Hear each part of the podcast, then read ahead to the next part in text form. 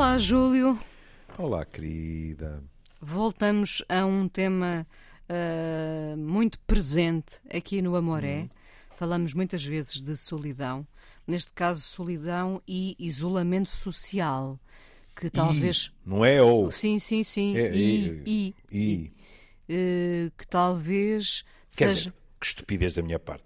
Podíamos estar a podia ser ou, podíamos estar a falar apenas de um, não é?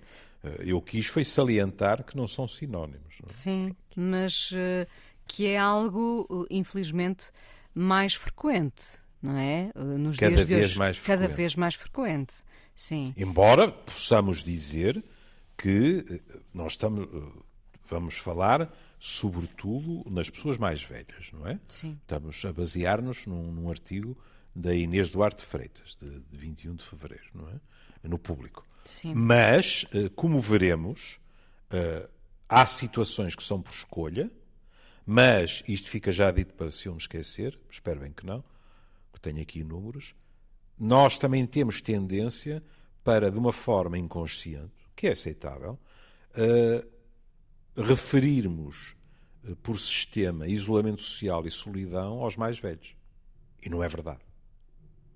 Sobretudo o que se verificou muitíssimo na pandemia. Ui, com gente, gente nova que vive sozinha, uhum. não é? Uhum. Ou que partilhava e... casa e que viu Exato. outros uh, uh, a irem a voltarem para a casa dos pais, por exemplo. Eu vi e muita senti... gente nova sozinha, sim. Sim, sim. E, e, o sentimento de solidão, não é? Que foi eh, de tal ordem que surpreendeu os investigadores.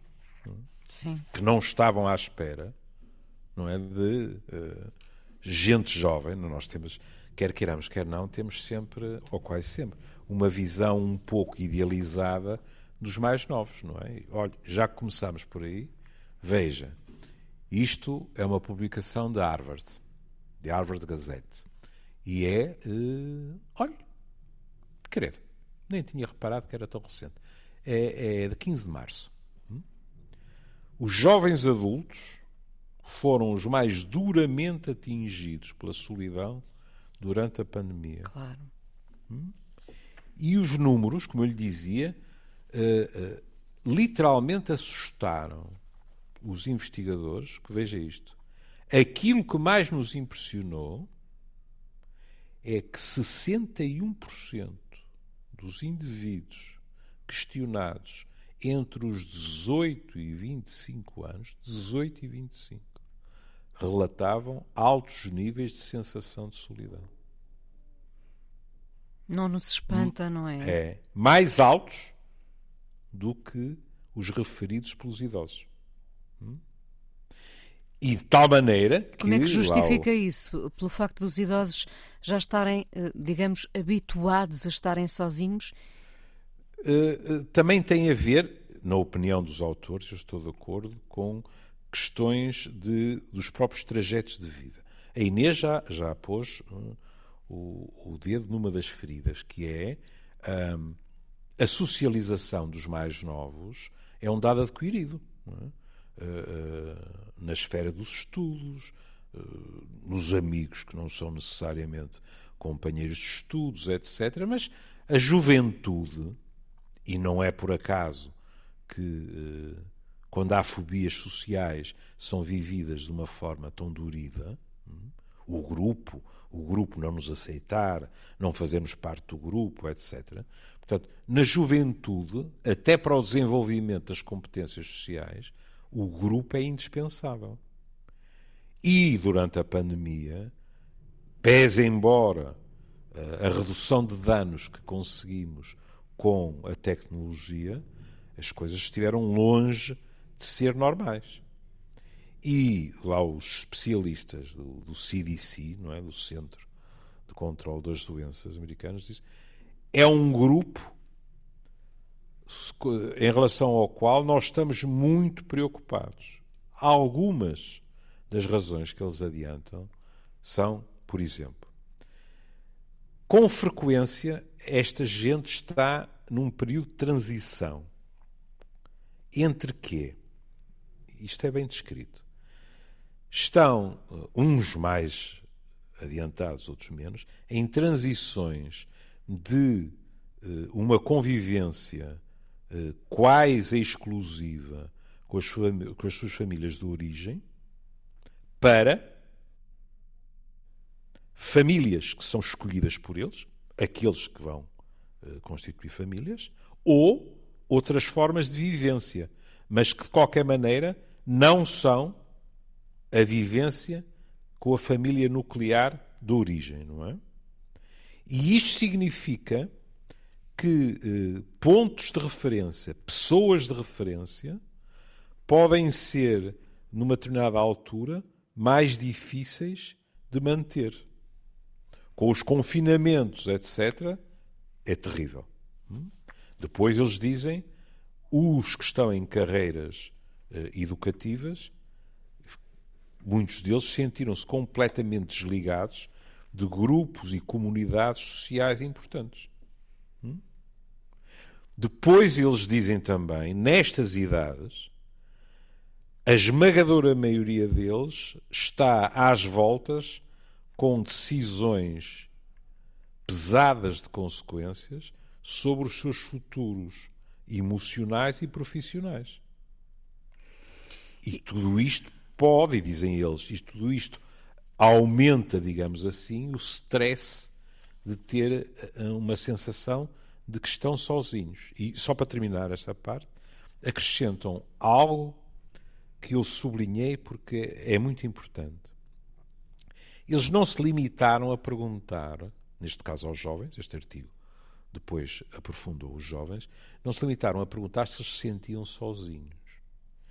Eles perguntaram se eles sentiam que ninguém verdadeiramente, a palavra que eles utilizaram é genuinamente, se preocupava com eles e cuidava deles. E chegaram à conclusão que a maioria dos que se sentiam sós também sentiam que os outros não lhes ligavam muito hum. e não se preocupavam muito com eles. O que, dizem, eh, vai provocar na pessoa uma atitude perante a vida que é de pessimismo e de um certo derrotismo, eh, digamos assim. Justamente, eu ia perguntar-lhe é. se, uh, uh, bom, tendo em conta o, o, estes dois anos de, de pandemia, não é? Uhum. Pensando que de facto uh, Uh, estamos a viver agora um, um, período de alguma melhoria relativamente uh, ao vírus, não é? enfim, mas, mas o, o, período tem sido, este, este, todo este período tem sido muito complicado porque agora estamos a viver, como se sabe, neste, neste cenário de, de guerra na Europa, mas pensando que um dia retomaremos a tal normalidade, seja, seja lá o que isso for da normalidade, normalidade Sim. mais ou menos próxima do que tivemos antes, este apagão social, e porque estávamos a falar primeiro agora nos jovens, um, terá impacto na vida uh, destes jovens? Este na apagão social. Seguramente. Sim. Algum, agora, cuidado. Quando eu digo que terá impacto seguramente, isto não é uma visão fatalista de que não há retorno. Estou a dizer, por exemplo, que haverá gente, não só nos jovens, mas agora estamos a falar dos jovens, haverá gente que precisará de ajuda, sem dúvida nenhuma. Hum? Repare, alguém, eu falei de, de, fobias sociais, alguém que tem dificuldades na, nesse tipo de, de capacidades, não é? de, de competências, como os meus colegas gostam de dizer, uh, pode tê-las, e muitos referem-no, pode tê-las visto agravadas durante estes dois anos. Muitas dessas pessoas já estavam, digamos assim, ah, na solução penso rápido da tecnologia. Hum? Sim todos nós, lá está o exagero, lá está o, o, exagero do meu núcleo histérico, todos nós, mas muitos de nós, eh, dizemos a quem nos perguntar, eu aumentei o meu consumo de tecnologia, tanto individual como em termos comunicacionais. É? O que significa que muitos jovens, eu ia dizer alguns, mas não, muitos jovens, uh, terão reforçado esse tipo de comportamento que desagua em evitamentos do contacto cara a cara, em carne e osso. Como se fosse Já algo que se, que se, vá perdendo, não é? Que é, é assusta, assusta bastante. É, é, de é. repente habituamos a conviver somente com a tecnologia. É, é e, e habituamos-nos, digamos assim, um, a evitar aquela ansiedade que sentíamos no contacto social. Sei lá, as coisas mais, como pode imaginar, em 40 anos eu ouvi de tudo. E, e também vivi algumas coisas.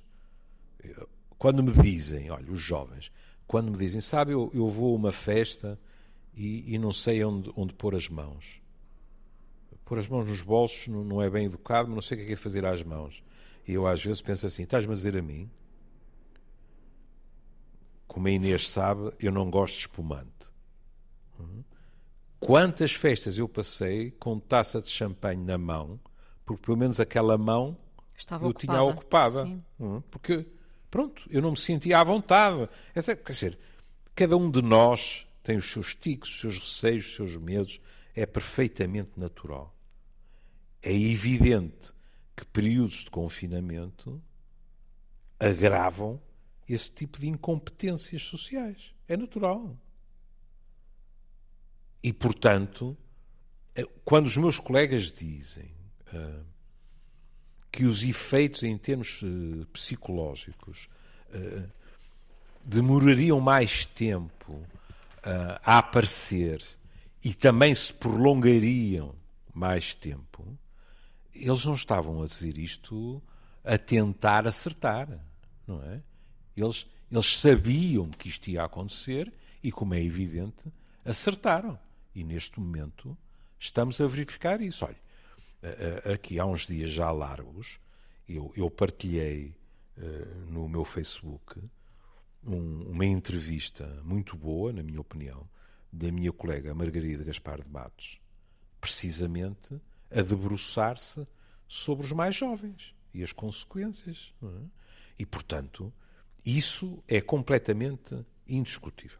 Não vale a pena estarmos com coisas. Agora, sendo eu psiquiatra, é óbvio que lá em casa as pessoas dizem: Pois, e puxas a brasa à tua, puxas a brasa à tua sardinha.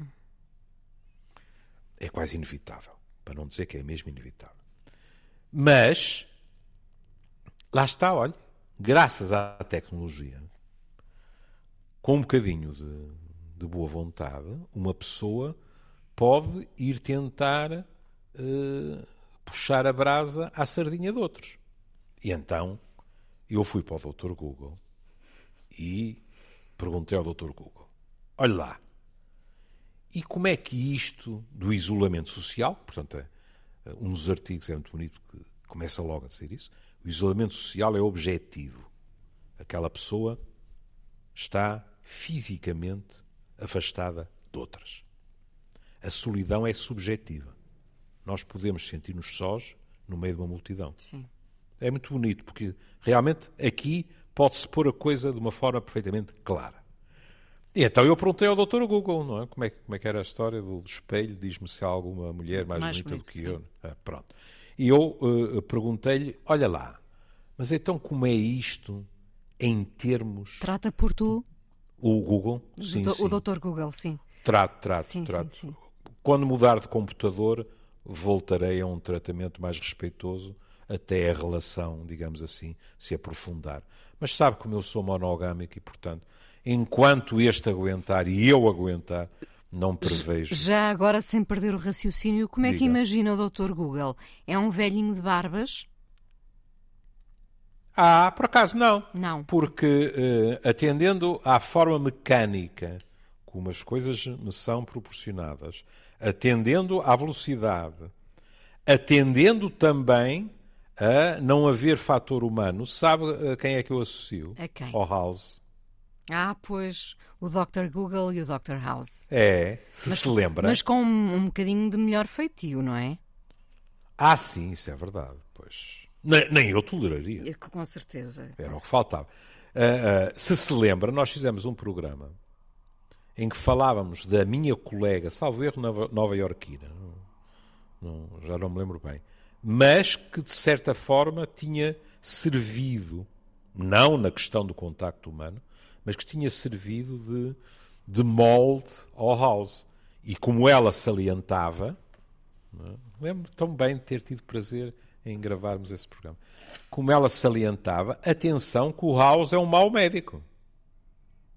Ele sabe tudo, mas não pode ser um bom médico porque ele está-se nas tintas para os doentes. Sim, sim. sim. É? Ele está ali, tal falta, é numa falta de empatia, não é? É, está numa competição narcísica com os outros e com ele para ver se chega ao diagnóstico ou não. não é? Pronto.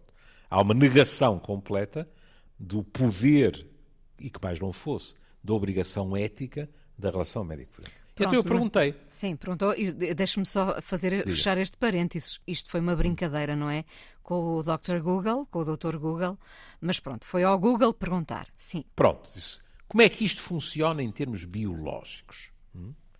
E é muito curioso, porque tanto para o isolamento social como para a solidão, ele dá uma resposta, e não é uma resposta de um artigo, é de não sei quantos artigos que eh, fez-me sorrir porque me trouxe de imediato a imagem do nosso comum amigo, professor Sobrinho Simões, que imediatamente diria: Estou de acordo.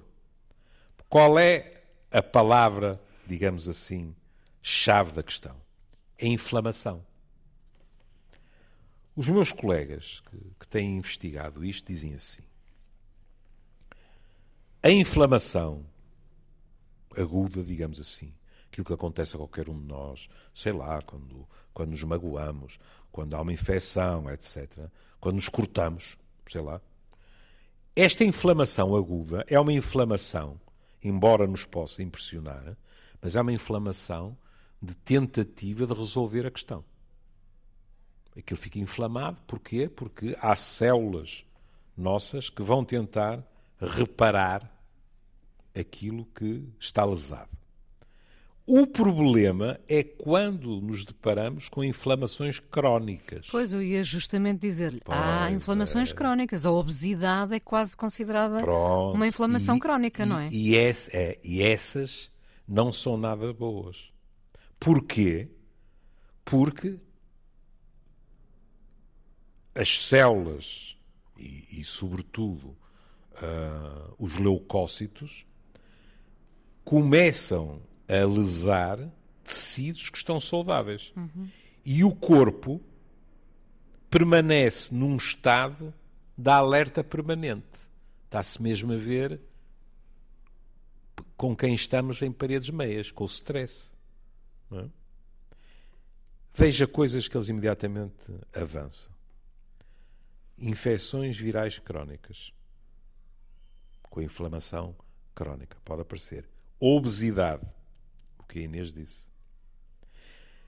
Modificações relacionadas com a idade naquilo que eh, se chama hoje em dia o segundo cérebro, ou seja, os com os intestinos, não é? E o próprio stress emocional, que já todos sabíamos, eh, favorece o aparecimento de doenças crónicas. É curioso o artigo é, é, é perfeitamente fascinante, porque com uma, uma liberdade de especular que não é muito habitual, sobretudo em nós médicos, hum, eles põem uma hipótese linda, dizendo que há uma teoria que preconiza um mecanismo evolutivo que poderia contribuir. Então eles dizem assim: estou a ler. É provável que organismos socialmente isolados tenham maior hipótese de ser atacados. E, portanto, as células uh, inflamatórias poderiam gerar uma resposta mais eficiente biológica a essas ameaças. Porquê é que eu achei isto uma delícia? Porque é dizer assim, eh, aqueles filmes, olhe, com os índios, em que eles perseguiam as manadas de, de búfalos, hum, normalmente eles iam tentar atacar um búfalo que não fosse no meio da manada. Muitas vezes os leões, etc., tentam isolar a sua presa, sei lá, uma gazela e tal, porque ela fica mais indefesa. E eu li isto e disse: que coisa linda. Eles estão a dizer que quando nós ficamos mais longe dos outros, somos uma presa mais fácil para a própria doença. Uhum. Não é? Enquanto nos outros é muito uma proteção, se quiser, muito básica, que é se a Inês está no meio de 50 gazelas, talvez haja 49 que os leões ou os, ou os tigres, os leopardos, atacam-as a atacar a si.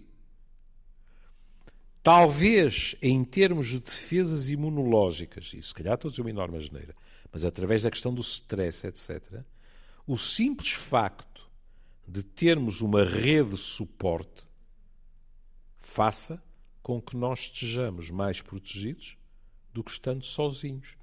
Olha, aquela expressão uh, tão vulgar, entregues à nossa sorte.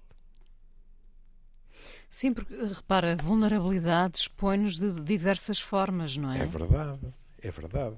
Sim. Se quiser, podemos ir para um exemplo que não tem a ver com manadas de gazelas, mas veja, quando nós dizíamos aqui, e poderíamos continuar a dizê-lo, que o casamento heterossexual, em termos de saúde, é um melhor negócio para os homens do que para as mulheres.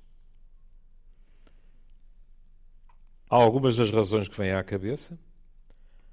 O estilo de vida dos homens em geral, melhora. As suas refeições são refeições mais saudáveis, mais a horas, etc.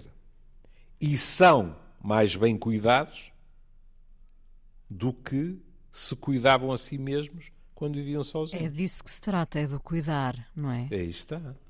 Aí está. No fundo, isto é dizer assim: em grande grupo, e de formas menos evidentes de João, não te esqueças da pastilhinha para a tensão arterial que tens que tomar, é dizer que nos grandes grupos, de formas mais subtis, nós somos cuidados. Quando temos realmente proximidade física e afetiva com os outros. E que na solidão, agora é de formação psiquiátrica, quando nós dizemos cuidado, não estou a dizer que todos os solitários estão deprimidos, longe disso. Estou a dizer que muitos dos solitários que o são contra a sua vontade estão. É isso que faz a diferença, não é? É isso que faz a diferença. Quando nós dizemos que quando nós estamos deprimidos, o nosso sistema imunitário também fraqueja e daí maior facilidade de gripes, disto, aquilo e daquele outro, mas então onde está o espanto se arriscarmos dizer, mas alguém que sofre de solidão, como é que estará também o seu sistema imunitário para não falar em mais nada? Provavelmente deprimido. Independentemente da idade. Independentemente da idade. Agora, temos que admitir uma coisa que é, nós, os mais velhos, em princípio, já temos sistemas imunitários mais enfraquecidos. E, e o... como, como, diria o velho essa, sebo tudo se junta, não é? Uhum. E o artigo que começámos por referir aqui no início uhum. fala precisamente uh, do risco de doença cardíaca uhum. uh, em mulheres com mais de 65 anos, mulheres Portanto, oficialmente idosas, é? idosas, sozinhas, uhum. é? Uh, estudo que acompanhou uma larga amostra de 58 mulheres, mil. 58 mil mulheres em idade pós-menopausa com... Isto aqui, já reparou, isto aqui é que me deixou um bocadinho atrapalhado. Porque pós-menopáusicas não é sinónimo de mais de 65 anos. Seria mais cedo, não é? Claro. Sim. Hum, pronto. Mas adiante. Sim, com aumentos de 8 e 5% nas doenças cardíacas uhum. e no isolamento social, não é? Exato. Sim. Exato. Uhum. Uh, nós sublinhamos uh, muitas vezes aqui que a solidão quase mata. Solidão, isolamento social. Uh, vamos sempre ao encontro dessa vulnerabilidade que depois conhece vários caminhos, não é? Que, que, podem ser, lá está, a depressão, e com isso a baixa de defesas e, com isso, o aumento de variadíssimos problemas de saúde. É verdade. Os comportamentos de risco, que são referidos, o tabagismo, os excessos alimentares, o álcool. Compensações também. É? Compensações é? também.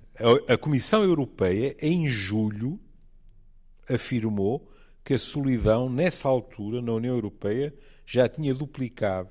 Uma em cada quatro pessoas queixava-se dela. É 25%. É uma enormidade. E, é uma enormidade. Pois, eh, quando falávamos aí na, na, agora mesmo na compensação, as pessoas pensam justamente isso. Já que estou sozinho, pelo menos vou aproveitar, não é? E, e muitas vezes, eh, quando não é a escolha, lá está. Uh, podemos facilmente cair. Uh, nesses comportamentos de risco, não é? Oh, oh, oh Inês. Um, Quando estamos vamos... acompanhados também. É verdade, não estou a dizer que não.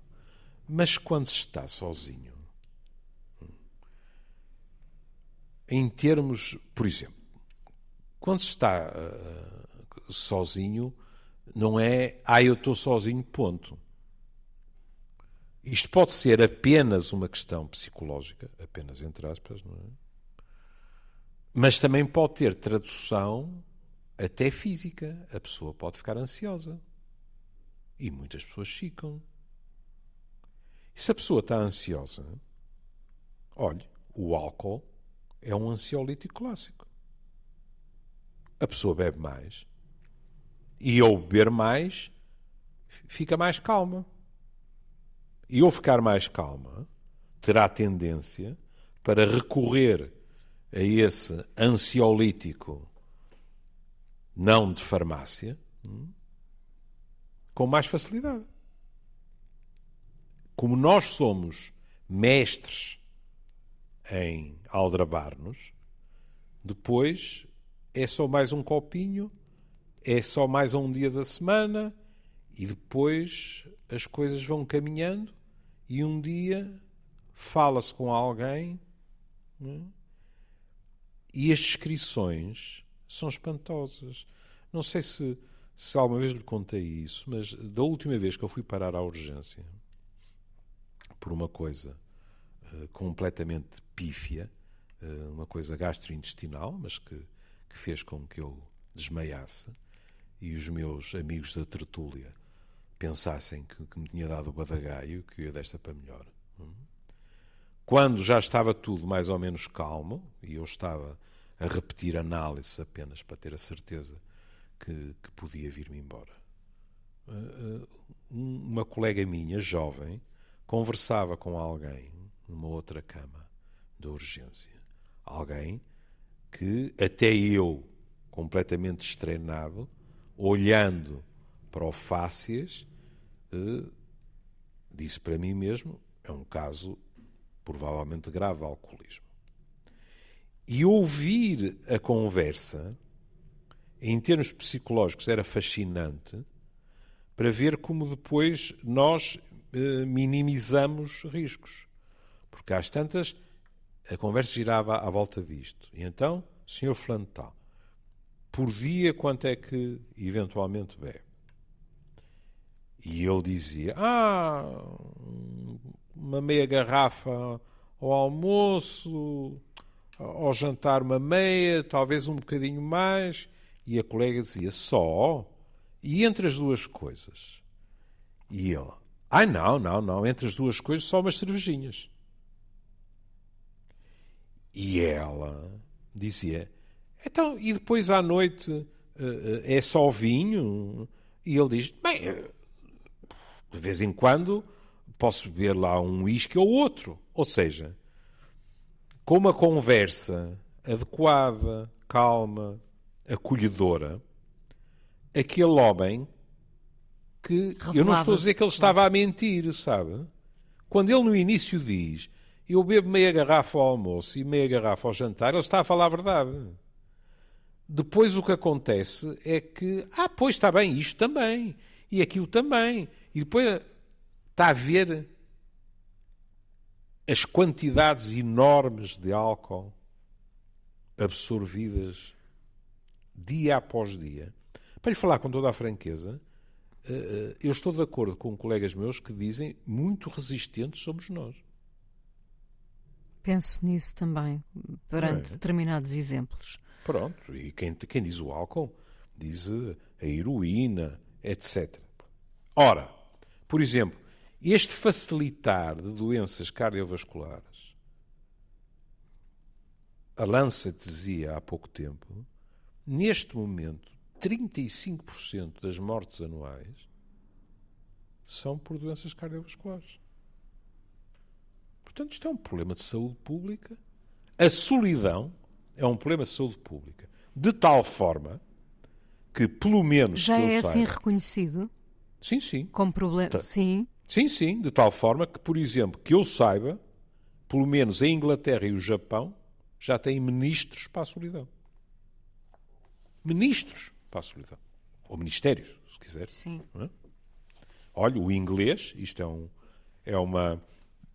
Perdão, uma publicação de imprensa Ministério uh, de, da Solidão. É mais importante do que nunca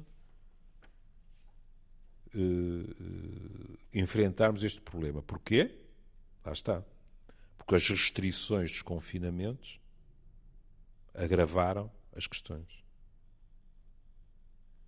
E uma das maneiras de combater isso, e o número pode não ser suficiente, mas já impressiona, por exemplo, o governo inglês tem apoiado mais de 840 organizações cuja missão é ligar pequenos grupos de pessoas através de projetos e atividades que são considerados gratificantes pelas pessoas. Pronto. E no Japão está a acontecer o mesmo. E em Portugal diria que estamos uh, devidamente alertados para o problema? Em Portugal, uh,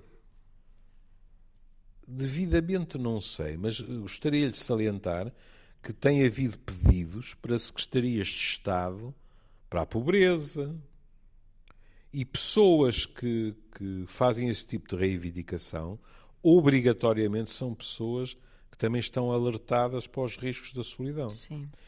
E é bom não esquecermos, eu fiquei, é engraçado como eu fiquei sempre com um carinho muito particular quando há outros projetos por esse país que nós falamos. Talvez tenha sido o primeiro, não sei, mas eu fiquei sempre com, com aquele. Lembra-se na Guarda, a GNR e as câmaras tinham desenvolvido um projeto e havia. Uh, uh, havia militares da Guarda Nacional Republicana que andavam pelas aldeias para fazer o levantamento e acompanhar as pessoas que viviam sozinhas. Uma hum. patrulha anti-solidão. Exatamente. E isso é fundamental. É fundamental em questões muito práticas, como haver possibilidade em qualquer altura essas pessoas contactarem através de tecnologia, se sentem mal, etc. Mas não só isso é impressionante ouvir pessoas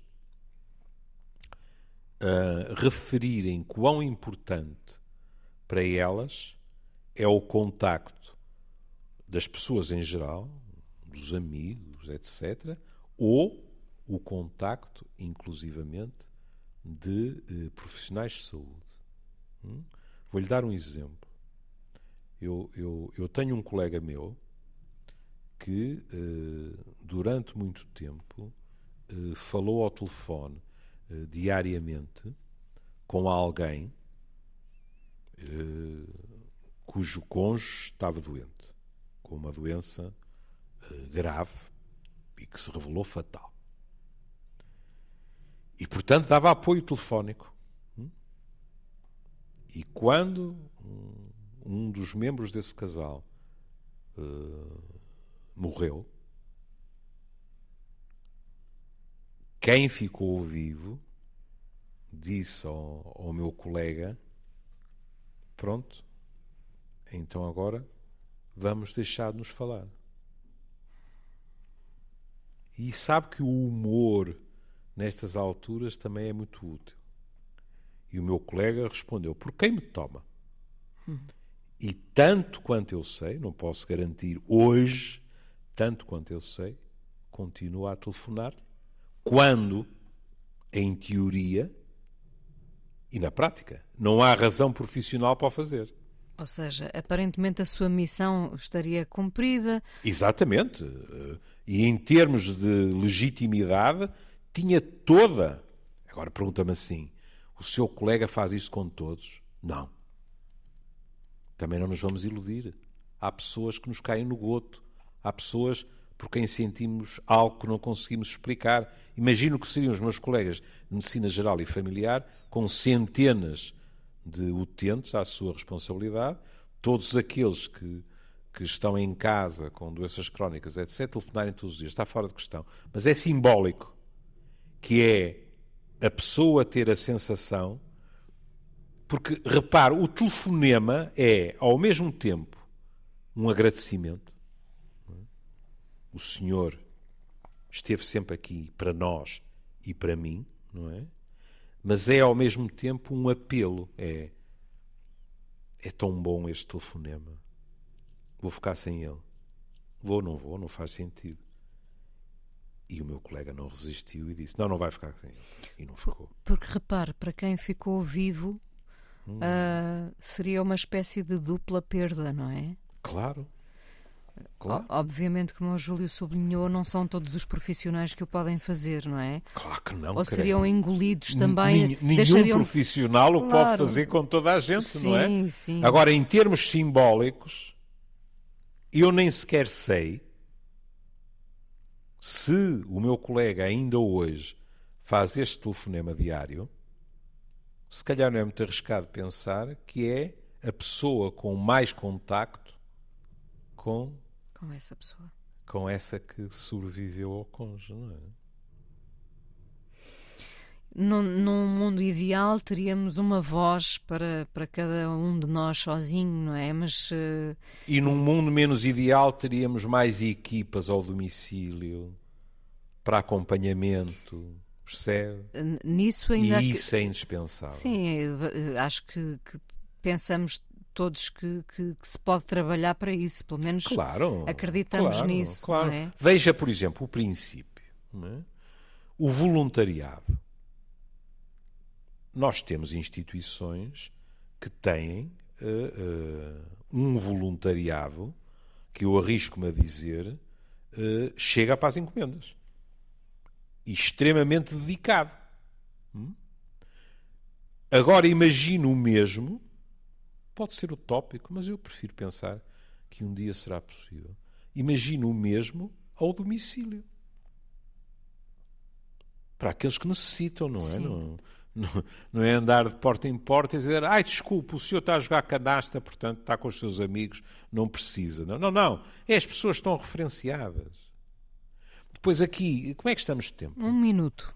Um minuto, só uma última coisa que é nas doenças crónicas e no isolamento, há um aspecto que, que vem num dos artigos que eu li e, e que é verdade. Por exemplo, quando há declínio cognitivo, há pessoas que têm vergonha de confessar as suas insuficiências porque têm medo, às vezes justificado, que os outros se afastem. Por exemplo, o artigo fala de pessoas que, quando lhe é diagnosticado Alzheimer, calam-se de caladinhas, porque já viram outras que, quando o círculo de amizades sabe que tem Alzheimer, tem quase um movimento de recuo. Uhum. É quase, quase aquele medo que parece que é um contágio ou qualquer coisa, e afastam-se.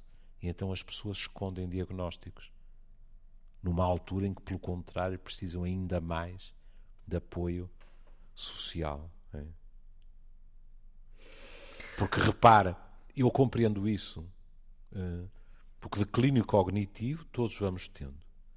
E quando eu baralho qualquer coisa, quando eu baralho uma data, quando eu baralho um dia, uma combinação ou qualquer coisa, o meu primeiro movimento é de recuo. Claro. Para não ser apanhado em falsa outra vez, etc. É? E isso tem que ser combatido, porque é agravar o problema. Bom, Júlio, hum, voltaremos certamente ao tema inesgotável. Oh, inesgotável. inesgotável. Hum, vamos, hoje vamos terminar com, com esta canção chamada One, não cantada aqui por Harry Nilsson, mas na versão da Amy Mann, num belíssimo filme chamado Magnolia, onde também há retratos de, de solidão. É verdade. Um beijinho. Beijinho, querida. E até amanhã. E nós até amanhã. Ok, Mr. Mix.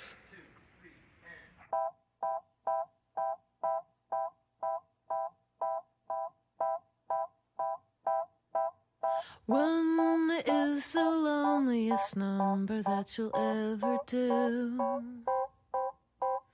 Two can be as bad as one. It's the loneliest number since the number one.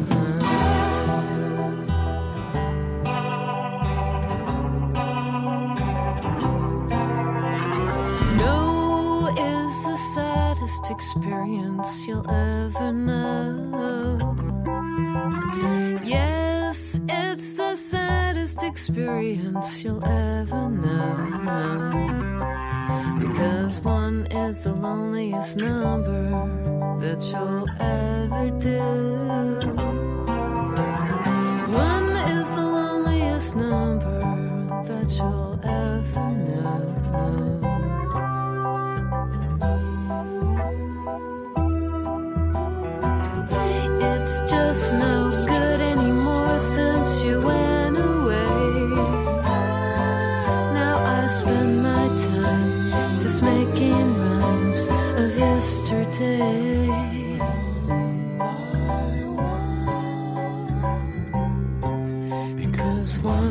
the loneliest number that you'll ever do. One is the loneliest number that you'll ever